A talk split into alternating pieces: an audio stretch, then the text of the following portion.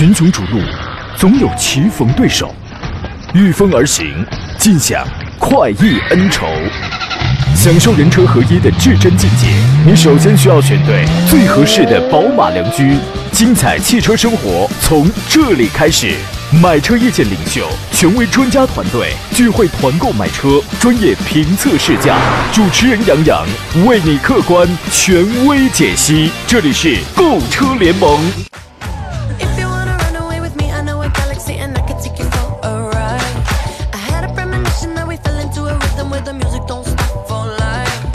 来吧，诸位，欢迎在礼拜五的上午时分如约收听山东交广此刻开始全省直播的专业汽车节目《购车联盟》，我是杨洋，在济南向全省的听众发出问候。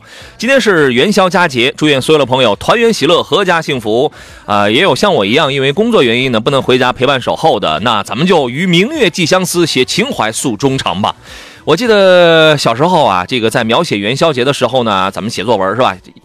印象当中有很多的这个项目啊，逛庙会、猜灯谜啊，这个观花灯、放鞭炮、扭秧歌、跑旱船，是吧？就是现在你再仔细想来啊，我怎么感觉就只剩下上班跟吃元宵这两样了呢？上班好好工作，下班咱们就跑旱船去啊。这个欢迎在抖音直播里的朋友，有人说如约而至打卡签到啊，还有人说头一次看见真人，行，这个长得不太好，但是你要想再回炉重造，这个也基本是非常困难的啊。今天直播间呢就我自己，但是我们依然解答一下选车还有买车的问题，多聊深聊啊。节目热线呢是零五三幺八二九二六零六零或零五三幺八二九二七零七零。遇到了买车拿不定主意的呀，或者说是今年你看好了什么样的车型，什么时间出手，你感觉是怎么样的？有一些新车还没有上市，前瞻一下是怎么样的，都可以跟我们来探讨。除了热线之外，还有一些网络互动方式。那么第一呢，您可以在山东交通广播的这个公众号当中呢选择来收听我们今天的节目，因为今天可能你收看不了啊，因为这个系统又出了一点问题。呃，可以在这个平台上给我发送问题，我可以看到你的这个留言啊。另外呢，可以通过杨洋侃车的公众号，现在包括节目以外的时间都可以联络我，同时给他发送“进圈”二字，可以加入到这个粉丝团队当中来。在在短视频平台，我我今天又再次开通了这个抖音的视频直播。那么您可以在抖音当中呢搜索“杨洋侃车”，第一个“杨”是木字旁，第二个“杨”是提手旁，单人旁，砍大山了砍，加微认证的那个便是我了啊！欢迎随时来关注。有什么样的问题啊？找一条，要么在直播当中来聊，要么呢找一条最新的这个视频啊，直接在下方评论留言就可以了啊。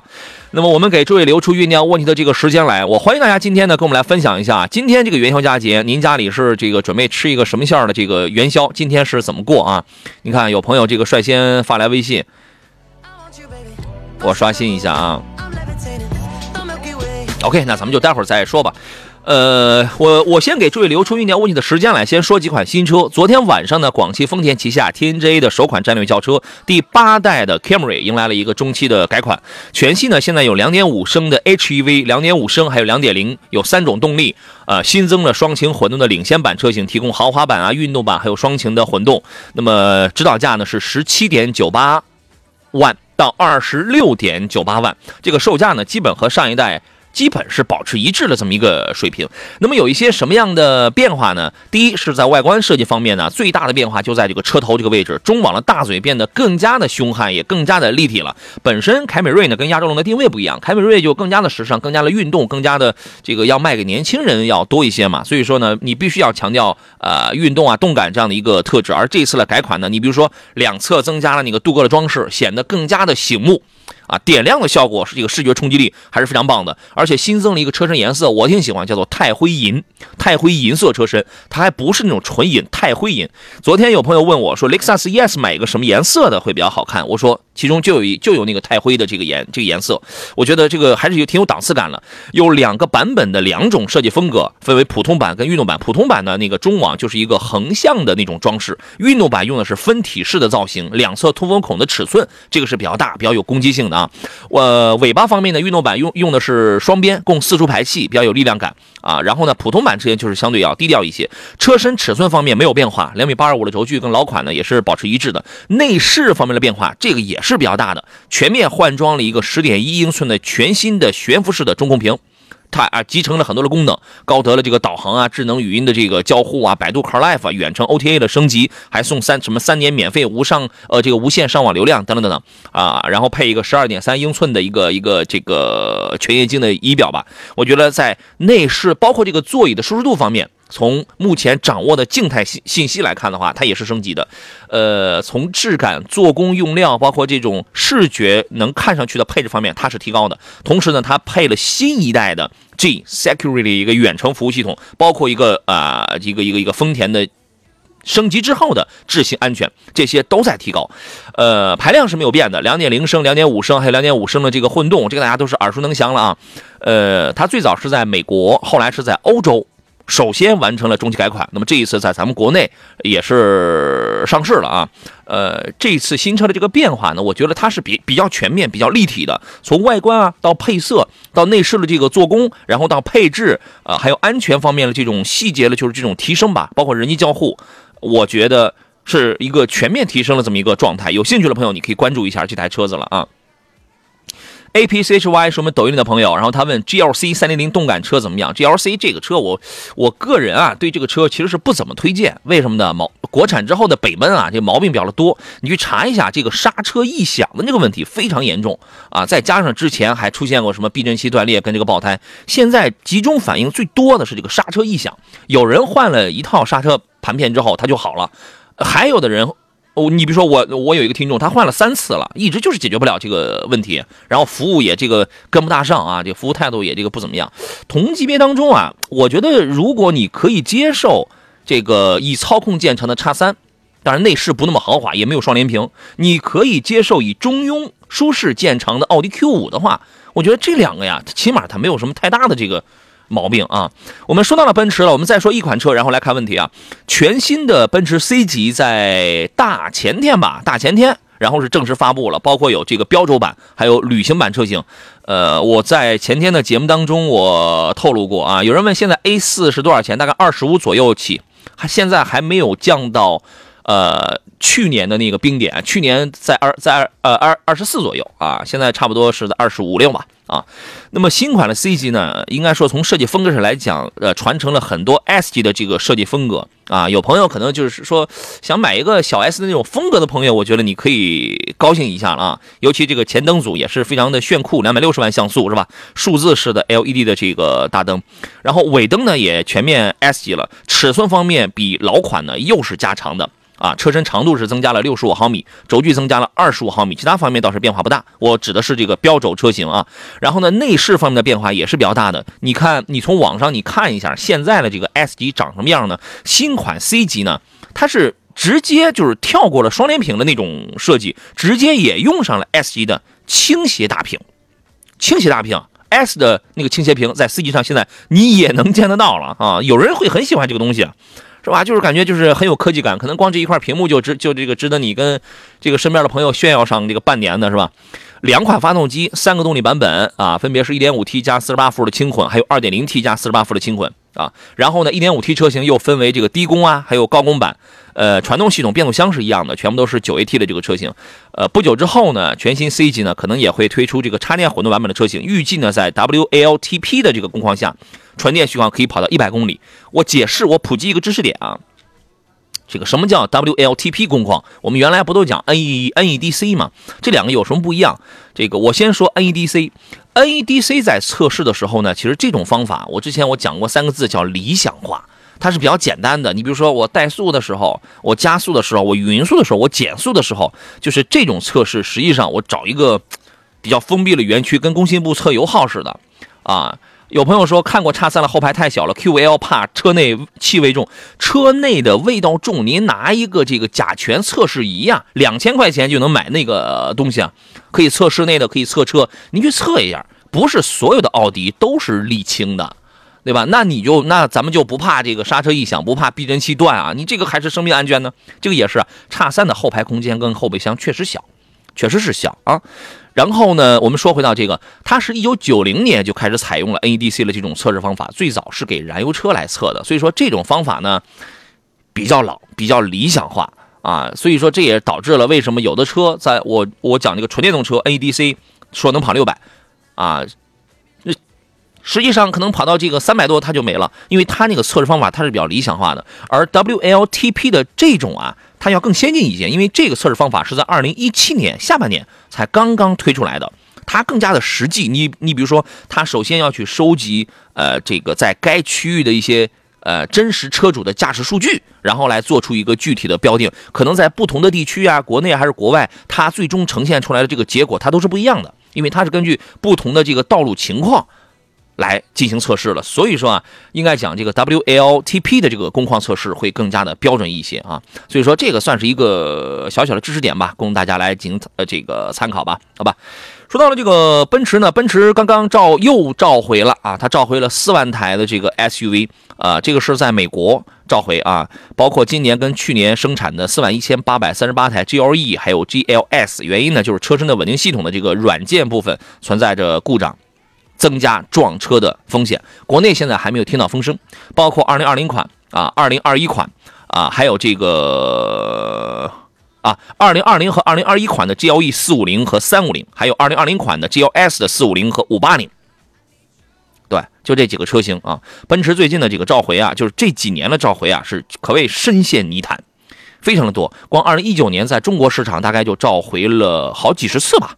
好像是二零二零年，去年那个数字特别的触目惊心，光在光在去年一年，在中国市场就召回了有八十二万台，啊，现在是二月，现在是二月末，那么二月初的时候，一部分进口奔驰的产品也出现了需要召回的这个质量的问题，而且这已经是二月的第三次奔驰家的。召回了啊，所以说这个事儿还是，哎呀，这个深陷泥潭，深陷深陷泥潭。但这一次主要是 ESP 的这个软件的问题啊，ESP 就是车身稳定系统啊，它的这个功能性跟安全的保障性不言而喻啊。我觉得你就是再不懂车的话，你也能知道车身稳定系统到底是起一个什么样的作用啊。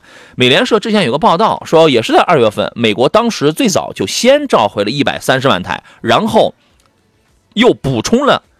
四万台啊，目目前呢，在国内是没有收到这个关于 ESP 的这方面的召回啊，所以说啊，也有，也有，这是从二月五号开始的召回的车型可能不这个不太一样，召回的是 AMG 的 GT、CG 还有 GLC，一共是一千四百六十台，这个也是 ESP 的这个软件问题，各位可以查阅一下这个信息。好了，我们继续回到节目当中来啊。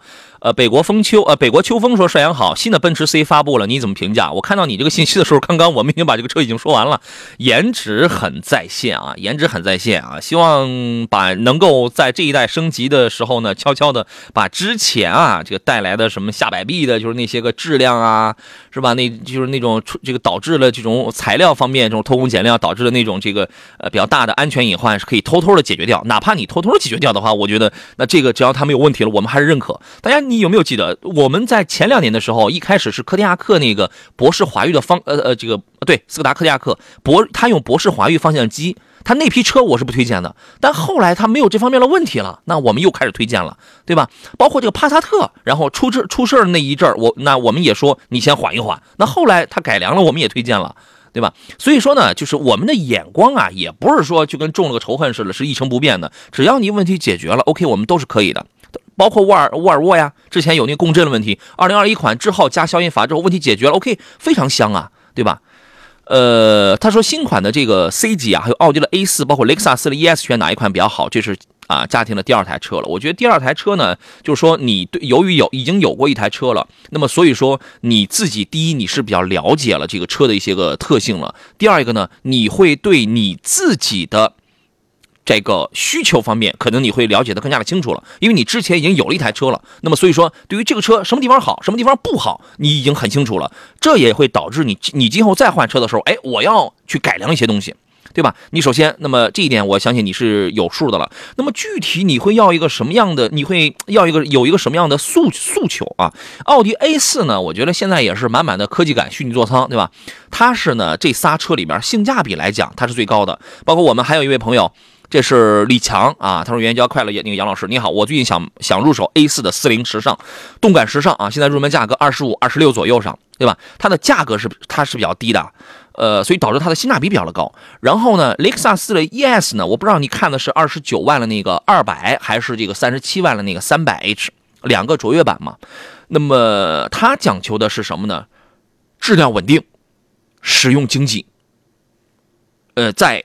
厂家规定的那个服务周期内是零养护费用，这是他所擅长的。但是从颜值这块呢，我觉得就是因人而异。可能有很多的年轻人会觉得 C 级的豪华感是最强的，毫无疑问它是这样了。但是雷克萨斯在这里边它是没毛病啊，保值率也非常的稳健，对吧？然后这个售后啊，燃油版四年十万公里你是不用花钱的，是吧？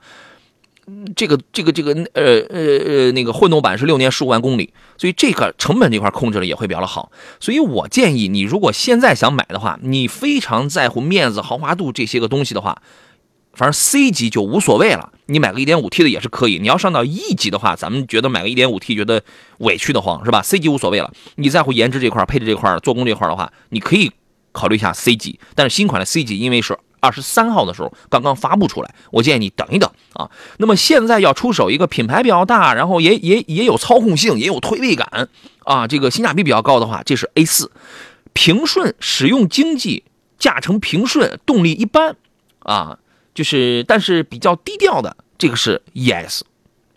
根据你自己的这个取舍去，好吧？呃，小琪琪的问题是八万左右的 SUV 可以推荐一下吗？八万左右的 SUV 啊，实话实讲啊，都是要么是很小型的，要么是很紧凑的。我建议你啊，在这个价位呢，瞄准国产。我给你推荐三个车吧，我给你推荐三个车啊，嗯，三个品牌吧。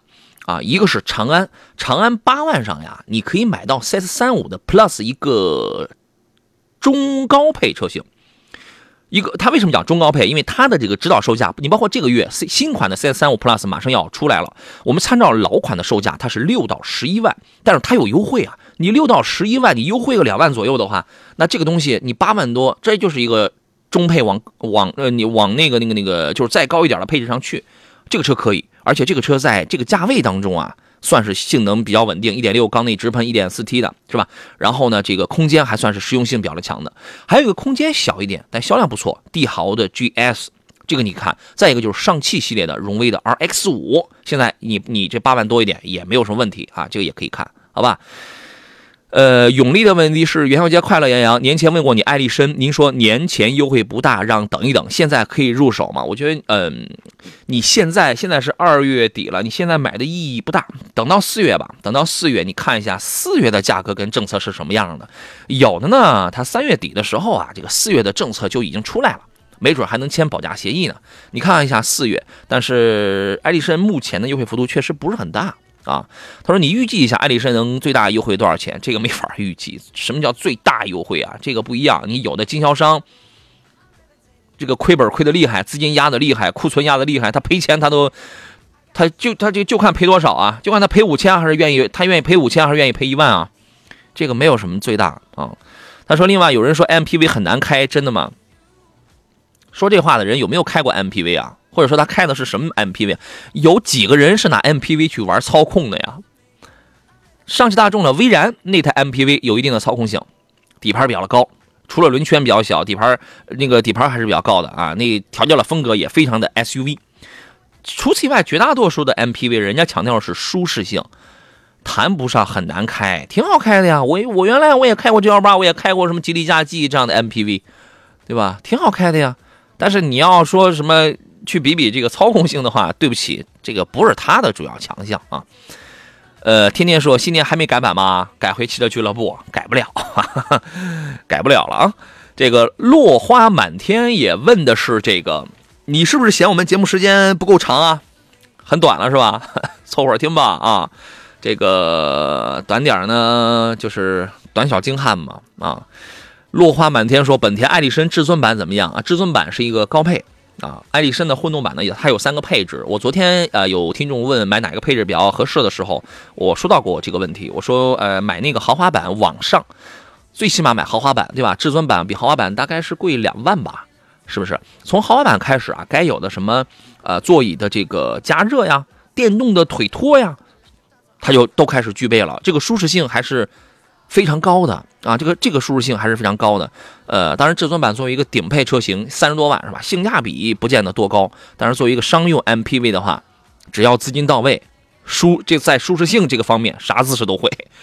最菩提说，我同学的奔驰啊就有爆胎跟刹车的问题啊，他没有修车就解决问题了啊？怎么解决了呢？人家换了台宝马，是。啊，八千六千转换挡说，胖阳好久不见啊，得有好几年不跟你互动了，光搬砖了，辛苦啊！工作有的时候啊，这个节奏就会非常的辛苦。这个闲着没事儿的时候，我们共同来聊一聊，来就互动一下啊，好吧？呃，极简说奔驰深陷泥潭，销量还是那么好，买车人都不听广播啊？他不是，买车人很多他都听广播，但是为什么呢？有人觉得自己幸运呢，觉得自己是侥幸的，觉得你呃就是有些是是谣言的，是故意黑的，总觉得自己呀、总觉得这么大的品牌能出现那么多的问题吗？嗯，我觉得还是善良了，还是善良了啊！现在它的销量确实很好，但是销量好，你大家一定要相信一个观点是：销量好不等于质量好。如果在汽车这块你你想不过来这个这个这个这个点的话，我我给你举一个汽车的例子，呃，你退回十年前，比亚迪 F 3的销量怎么样？那个时候谁能卖过它？它的质量好吗？不见得好吧。或者说，你如果对于其他行业，什么家电啊，什么其他行业，那你再回过头来，那你再看一下，短期的销量好，一定代表着质量好吗？或者说销量好，一定就代表它没有问题吗？不是的，啊，只不过是因为大家就是潜意识里边觉得它是个大牌子，它很有面子啊，怎么样，怎么样，怎么样？好吧，这个咱们就不说了。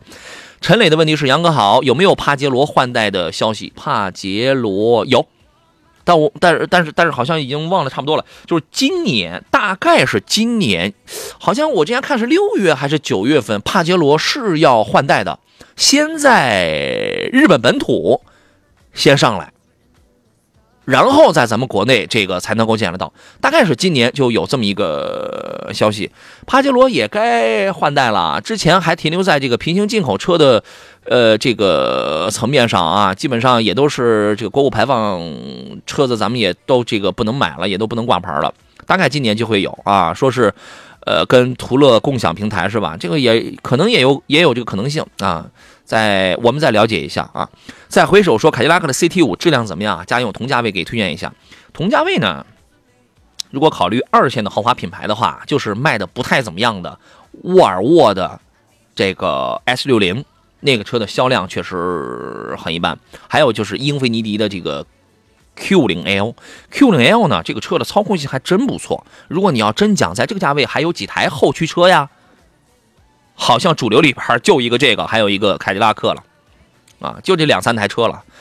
嗯，CT 五呢是一个中大型的一个纵置后驱的车子，这车有一定的这个操控性啊，质量呢，我觉得后期呢，作作为通用来讲，难免出一些小小小的小小不然的问题，这个是理所应当的，这个是理所，这个就是你要有这个心理准备的吧。啊，空间比较大，但是坐姿压的会比较的低啊。调教呢还是偏运动一些，有科技感。我认为这个车喜欢的话，喜欢它的空间，喜欢它操控跟提速，这个车提速是可以的，是可以买的。同价位呢，除了二线豪华品牌之外，你添点钱吧，反正你得添个五六万，裸车费用添个五六万，还可以看 A 四啊，对吧？然后其他的就是一些普通的合资品牌了啊。那就这样，好吧。许林的问题是推荐一款二十至二十五万的 SUV，途观 L、探岳跟昂科威 S。这里边性价比比较高的是昂科威 S，但销量最最好的是，呃，从上个月的单月销量是探岳卖的要好一些，总体的销量应该是途观 L 跟探岳，应该是途观 L 要更多一些啊。途观 L 跟探岳呢是同一个平台的车子，两个车的定位不一样，尺寸不一样，价格不一样，就这三个方面啊。途观 L 呢，其实。呃，尺寸要大一点，价格要略高一点啊。现在也有也做出了这个加强跟这个改良。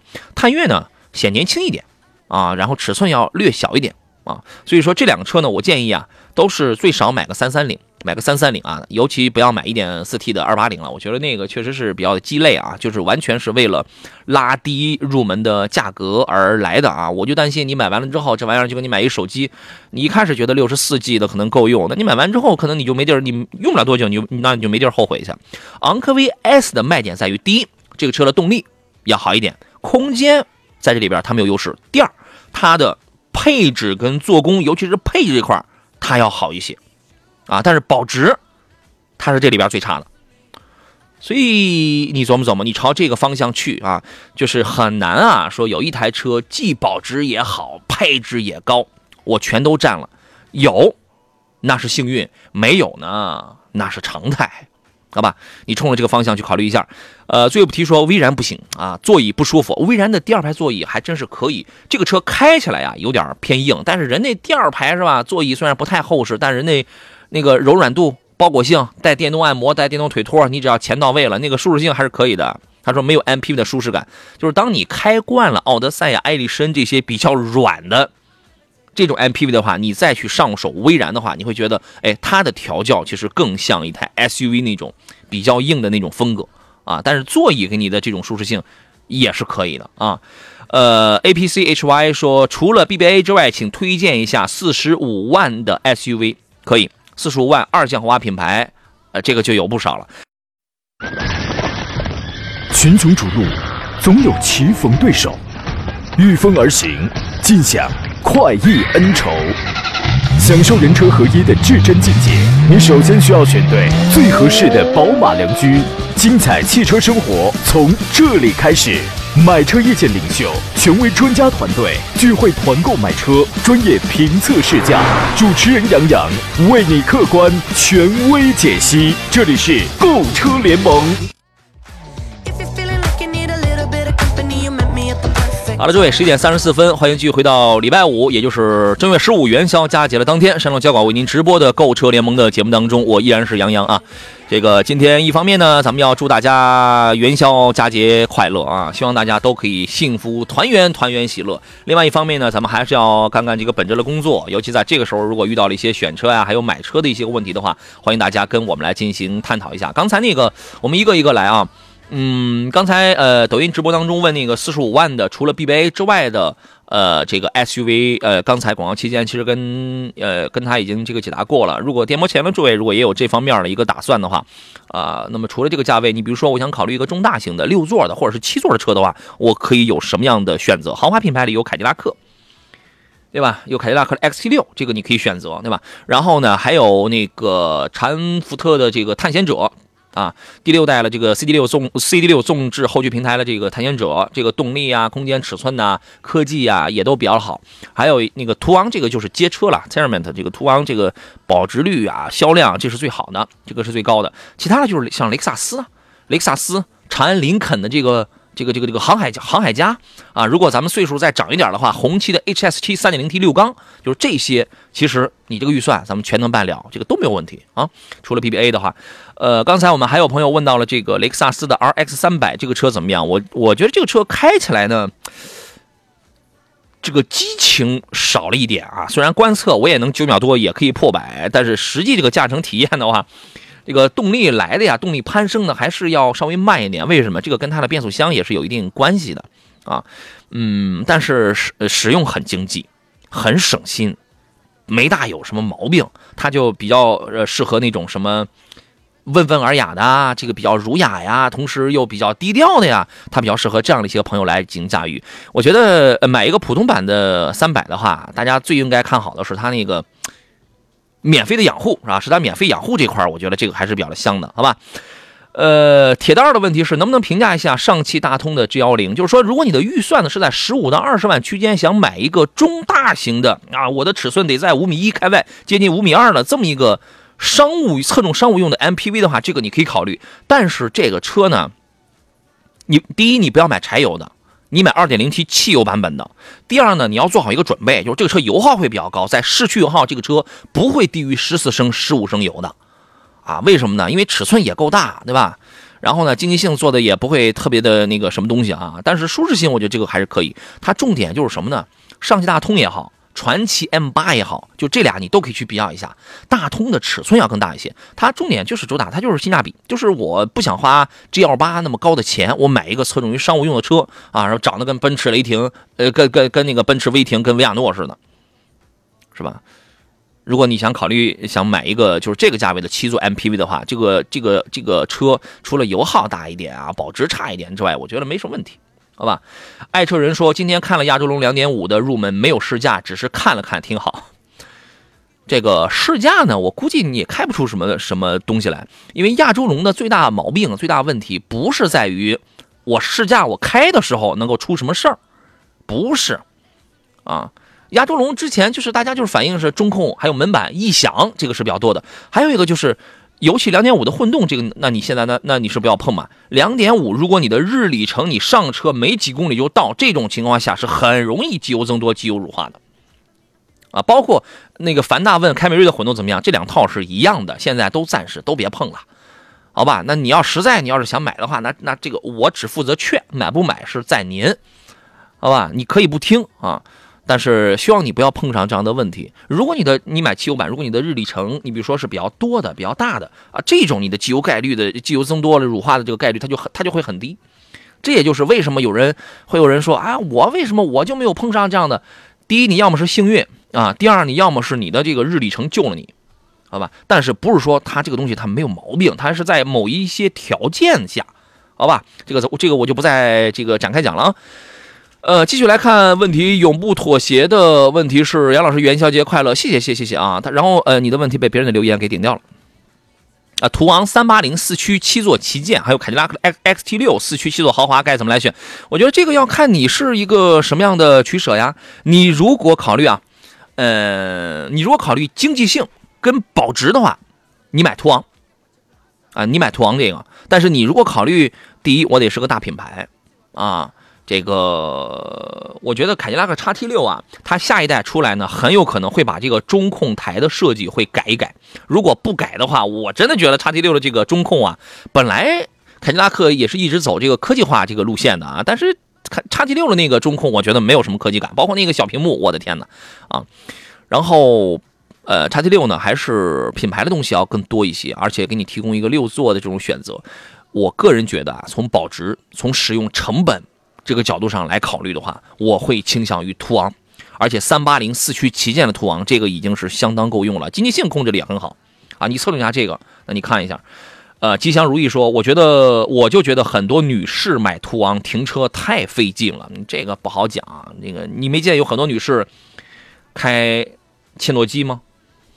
还有很多女士开揽胜的，对吧？啊，水木年华说，听着收音机阳光明媚啊，听着购车联盟。很惬意 啊！你发的是很侠义还是很惬意？这个是啊。这个超广角说：“杨仔好，元宵节快乐！很久没跟你互动了，记忆还停留在你之前主持的节目啊，岁月呀。呃，说我说一下刚才看 CT 五的那位朋友啊，为啥不考虑顶配的铂金运动版？对，CT 五这台车呢，我曾经我在节目上推荐过。呃，如果要买的话，铂金运动版的 CT 五是最值得推荐的。”是最值得推荐的，你看一下那个啊，你看人家这位超广角的这位朋友，他就给你描述嘛，电磁悬挂、Brembo 刹车、米其林 PS4 的这个轮胎，产品力上比同价位的 BBA 能打多了。如果是我的话，我就买顶配。这个作为二线的豪华品牌啊，一个是就是要保留自己的这个特性，我纵置后驱，我的性格特点；二一个呢，那么我凭什么去在市场上博得一席之地呢？性价比。是一个很重要的一点。当我的品牌力，但我当我单靠品牌力不足以博讨 BBA 的时候，那么我那我性价比高啊，自然那就会有这个预算稍微低一点，但是也会看上我的这样的选手，这样的选手，好吧？啊，崔先生说，老师老师说的很对啊，一九款的 1.4T 速腾目前呢就是日里程少，一次也就跑几公里，机油烧的呼呼的啊，五千公里一升机油，五千公里一升机油啊。说日里程多的人家就不烧机油啊，有的时候它确实会有一些先天的这个条件嘛啊。A P C H Y 说叉 T 六的中控屏太小，内饰不够豪华啊。这个钢琴烤漆呀，显得还比较好一点啊。这个所以所以嘛，所以我觉得它下一代可能会改一改。但是纵观现在凯迪拉克家里边在国内销售的这些车型上，都一个样。从叉 T 四到叉 T 六都一个样啊，但是如果是下一代能把这个内饰这块能够再改一改的话，我觉得那这个就很棒了。我原来我开那个英菲尼迪 QX 六零的 Hybrid 的时候，那个车卖六十万啊，然后呢各方面开起来都非常舒服，但那个中控屏老尼桑的那种那种这个车机啊，我真受不了。全车我当年就是我我对这个车我说哪哪都好，但是你们这个车机系统太烂了，全车两个 USB。是一个 USB 还是两个 USB？我我给忘了，大概是一个 USB 接口吧。就是说，你连了手机充电，你就不能连 U 盘那个听点音乐什么的。然后呢，因为它那个车机反应很慢，又没有什么语言的，就是这种识别功能。然后整个的，我要连个手机蓝牙，那有人说你连手机蓝牙不行吗？好家伙，连手机蓝牙，我用了四十分钟。我真的我在停车区，我停车区还是酒店楼下，我用了四十分钟我没连好，那你可想而知它的车机系统有多烂了啊！李大龙说，荣放跟 CRV 该怎么选啊？注重的是舒适性，还有后期的经济性。这两个车其实都可以啊，舒适性啊，还有这个，如果你看的是2.0的荣放，或者是一点五 T 的 CRV 的话，目前气温也比较暖和了，本田的这个机油的问题也可以缓解，对吧？呃，这两个车的舒适性跟经济性其实相差都不大，相差都不大。我觉得第一看你喜欢哪一个牌子吧，第二一个呢，从销量上去讲的话，CRV 的销量比荣放要好一些。嗯，其实这两个你选谁都不会错。我给了一个条件是选2.0升的荣放和 1.5T 的 CRV。但是如果你属于是北方，因为我不知道你是哪儿的，如果你是北方超级寒冷的地带的话，你就买你就买2.0的荣放，好吧？你考虑一下这个啊。大王让我来巡山说，请评价一下探险者，谢谢。探险者这个车我觉得还是很有竞争力的啊，顶配车型咱们四十万以里，咱们就可以拿到一个裸一个裸车。你想它跟比如说，咱们刚才讲到的那个途昂，它跟 2.0T 的途昂来比的话，它的优点是什么呢？第一，我的动力要好，2.3T 的探险者动力提速确实是快，然后呢，但是呢，噪音大了一点，油耗高了一点，养护成本要高了一点，啊，销量要低了一点，其他我觉得都不是问题。单我们就看这个产品力，我觉得这个车还是未来可期。销量现在正处在一个慢，它因为它慢热，一个逐渐上涨的这么一个情况当中来啊，我觉得这个车没有问题。你喜欢你可以买。真诚问的是 URV 跟冠道该怎么来选？这两个车你随便买，两个车是同一台车，东风本田跟广汽本田，你喜欢哪一家的服务？喜欢哪一个品牌？呃，觉得哪一个既便宜配置又好，你就买哪一个，好吧？但是我只推荐三七零 2.0T 的车型，1.5T 的也能开，你暴力驾驶、地板油，动力也能够用，但那个噪音你就接受不了了，好吧？这个车是大五座，还是比较舒服的啊，考虑一下。好了，各位，我们继续回到今天最后一段的这个节目当中。我发现一个人聊这个时间明显也不够用啊！我原来觉得两个人聊这个时间不太够用，一个人聊，然后这个时间也是蹭蹭了，这就没了。我刚才给视频直播当中的这个朋友，呃，给大家留了一个讨论的题目啊，因为我收到一个微信，然后呃问的是刚毕业的新手女司机买车，奥迪的 Q2L 的2021款的这个豪华智雅和。同样是奥迪啊，你的留言被别人的给刷新掉了。和和同样还是奥迪 A3L 的2021款的 Sportback 两厢的豪华智雅，你更您更推荐哪一个？所以我刚才我把这个问题我这个抛给了我们视频直播当中朋友，我说你们会推荐哪一个？有人有呃 APCHY 选 A3，还有好几位朋友啊任性也选 A3，还有好几位朋友选的是 Q2，为什么呢？Q2 觉得这个底盘要高一些啊。哎呀，其实我觉得这俩车啊真的是没有什么太大的差别。A 三呢？呃，反正两个车发动机、变速箱都是一样的，底盘也没有什么差别。Q 二你看了这个，无非就是在底盘上多了个可变转向比，其他的方面，底盘结构啊，整个的支撑性啊，各方面也都没有什么差别啊，配置也是相对接近。但是呢，我个人觉得啊 A 三呢，就是你可以，就是我呃告诉你一个办法，你可以等到四月或者是四月以后的时间，你再看 A 三。如果那个时候 Sportback 的 A3 价格下来比较大的话，其实我会倾向于 A3 要多一些。为什么呢？颜值也很漂亮。有人可能会觉得 Q2L 漂亮是吧？因为 A3 作为前两天刚刚出来了这么一个车型，数字化的啊，我觉得会更漂亮一些，而且空间啊、实用性也要更强一些。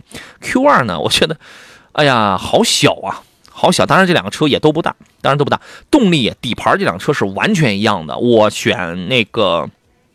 A 三第一个理由，因为它新；第二个理由，配置方面呢，会比你看的那个 Q2L 会要好一些，尤其是它还配这个 ACC 的全速域的自适应巡航，哎，要比你那个简单的定速巡航，人家就是要高级啊！而且人家也带什么前排座椅加热啊，屏幕也大，有虚拟座舱的味道是吧？屏幕也大，科技感也很强，好吧？所以我倾向于奥迪 A 三。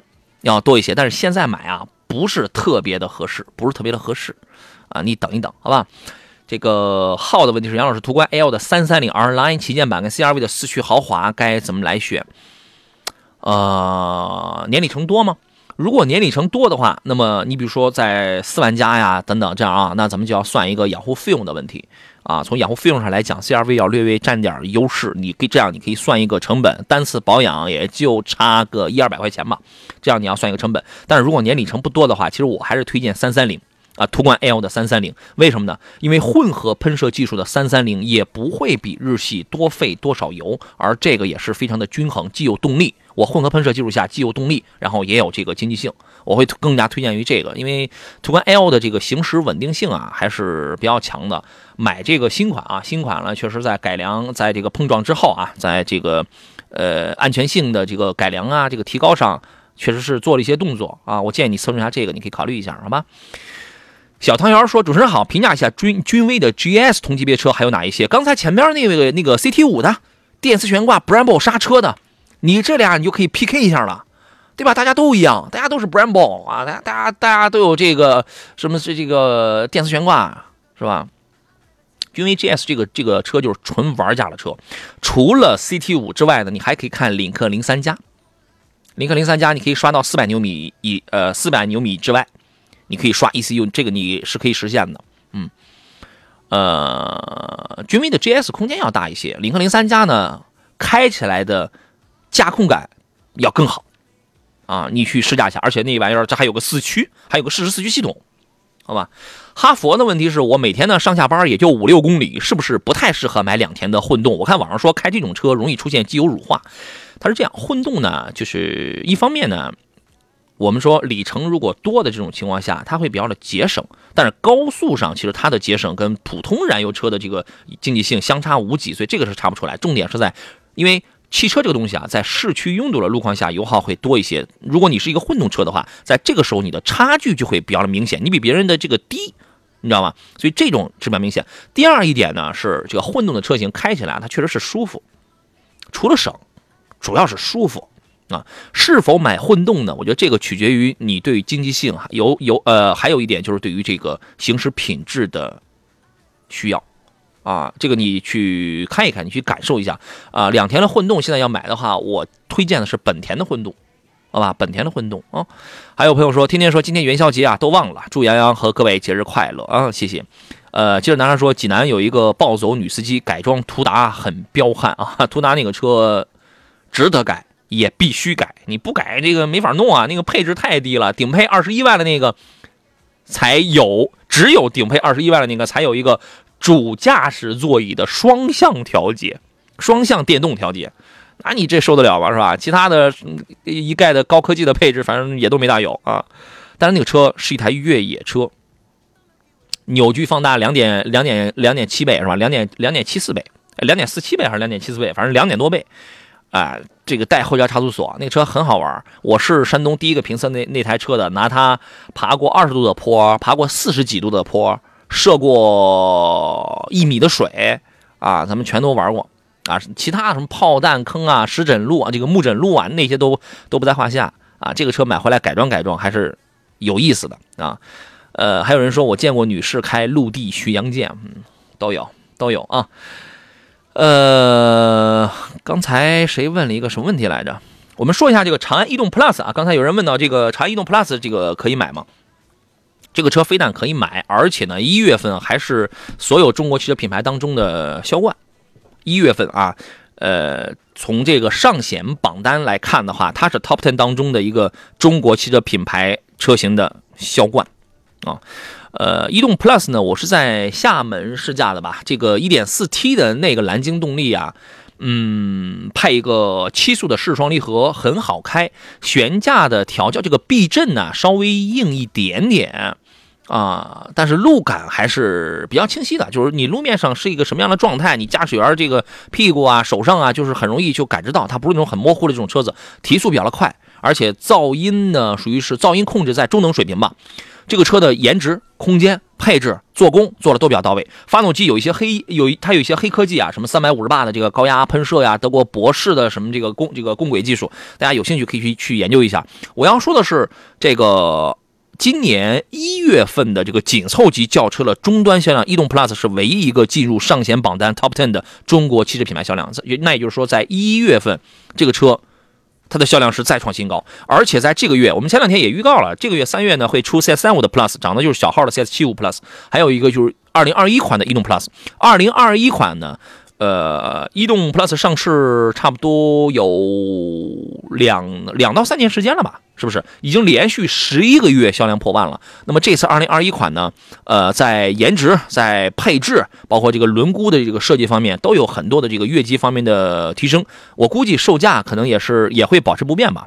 大家可以去看一看，也什么中网啊、灯组啊，也前后大灯都会做一些熏黑的处理，强调运动的那就是那种风格吧。啊，大家可以关注下这个车，包括老雍，这是我们抖音直播的朋友，他问 UNI K 值得买吗？UNI K 现在刚到了一台展车，过两天试驾车就会给我送过来了。这个车我觉得就是这个车啊，我以我目前掌握的信息来讲的话，是长安今年的一个最最棒的、最值得关注的车型。长安今年会出很多的车。但我个人觉得最具竞争力的是 UNI K。UNI K 呢，第一是平台，第二呢是中大型的这么一个 SUV，对吧？它可能不会出七座吧，但是它那个尺寸实际上就是和冠道啊和 URV 是一样的，它是可以具备一个七座的这种质素，但是它可能先期是一个大五座，2.0T 蓝鲸，然后配一个爱信 8AT，科技感满满，三连屏。我算啊，一二三啊，差不多就算是是那个三连屏。就是那个，它这个三连屏是上边两个，下边有那么一个啊，它是这么错开的。我觉得从整个的配置啊、做工啊、科技范儿上啊、颜值来讲，我我觉得这个车都很棒。现在就在等一个定价的问题了，就等一个定价，看到底是十四万起啊，还是十六万起啊？我倾向于前者啊。这个车你可以关注啊。杨的问题是家用的话，逍客跟途岳给推荐一下，都可以，都可以啊。呃，两点零的逍客或一点四 T 的途岳都是我推荐的车型，这个都可以买啊。逍客呢，动力要好一些，因为你排量摆在这儿，经济性、使用成本都要好，这个都要低一些啊。途岳呢，空间稍微大一点，动力仅仅是够用，但是空间大一些，行驶的稳定感这个要要强一些。这两个车你都可以买，就看你喜欢谁，好吧？这个马小婷的问题是林肯的 MKZ 可以吗？女性开可以。如果女性个儿不高的话啊，你去你呃去体验这个车的话，你好好把座椅调高一点，你感受一下，你看前舱盖和 A 柱对你来说有没有盲区？你记住这个细节。这个车呢现在已经停产了，但是可以买。停产不代表四 S 店倒闭，我们依然在维修在保养方面依然是没有问题的，因为它都是通用的嘛。后期再复活这台车的话，它就改后驱了，它就改后驱了啊。这个车是可以买的，因为现在很便宜，现在二十二。那个叫尊什么版？一降降五万多，二二十二左右啊，这个车是是是可以的啊。离你丢不理说摩卡怎么样？摩卡是魏的一个长一个一个一个一个全新的咖啡平台，咖啡智能平台。这个车你可以期待一下啊。但是最终的售价现在公布了吗？我估摸着可能得是十六七万起啊。这个车也也是今年可以关注的一个车子。真诚说奥迪 A 四怎么样？能说一下 A 四这新 A 四在操控性上是提高的，当然。其实距离宝马还是有一点差距，但是它的舒适性跟科技感是比较强的，关键价格很便宜。如果你对于什么你的心里对于豪华品牌没有我必须要某一个品牌这种执念的话，我只要是个豪华品牌就可以，只要是一线豪华品牌我就能满足的话，买买奥迪，因为这个是奥迪是现在是性价比是最高的，好吧？呃呃，李大龙说，今年有什么品牌的团购？记得听节目啊！我这个计划好了之后，我会在节目当中率先来进行公布的，好吧？张伟说，杨好，元宵节好啊！这个小芒打个招呼，今天没嘉宾，辛苦。我觉得没嘉宾的时候，我也觉得时间这个不够。有有没有嘉宾呢？有一个嘉宾，我们就是可以聊，然后我可以轻松一些啊，好吧？在这个没有嘉宾呢，我我感觉我们聊的更通透。啊，聊的会更细致一些，好吧？不管怎么说，今天节目就要到这儿了啊！再次感谢大家的这个收听。今天是元宵佳节，这个甭管是全家在不在身边了，其实现在呢，我们有很多的方式啊，电话呢、微信呢，还有一轮明月呢。天涯共此时，天涯若比邻，对吧？我们都有共同一轮明月。呃，中国人啊，这个过节还是讲究一个传统的仪式感的啊！希望所有人都可以团圆，都可以健康，都可以幸福啊！呃，节目以外的时间，欢迎各位通过“杨洋侃车”这四个字找到我的这个微信公众号啊，然后呢，或者是这四个字在短视频平台，什么抖抖啊、快快啊，您都可以找到我啊。第一个“杨”是木字旁，第二“杨”是提手旁啊，您都可以跟啊跟我来互动交流。杨的问题是两点零的全时四驱的途岳是不是这个价格？是不是可选空间挺多的？你要买一个两点零 T 的一个很高配置的途岳的话，你这个就是有有浪费了，浪费了。赶紧换探月或者换途观去吧，好吧。呃，今天节目到这儿，祝各位午餐愉快。咱们明天是凯文为大家带来的这个上午的节目，咱们就周天礼拜天上午的十一点准时再见，拜拜。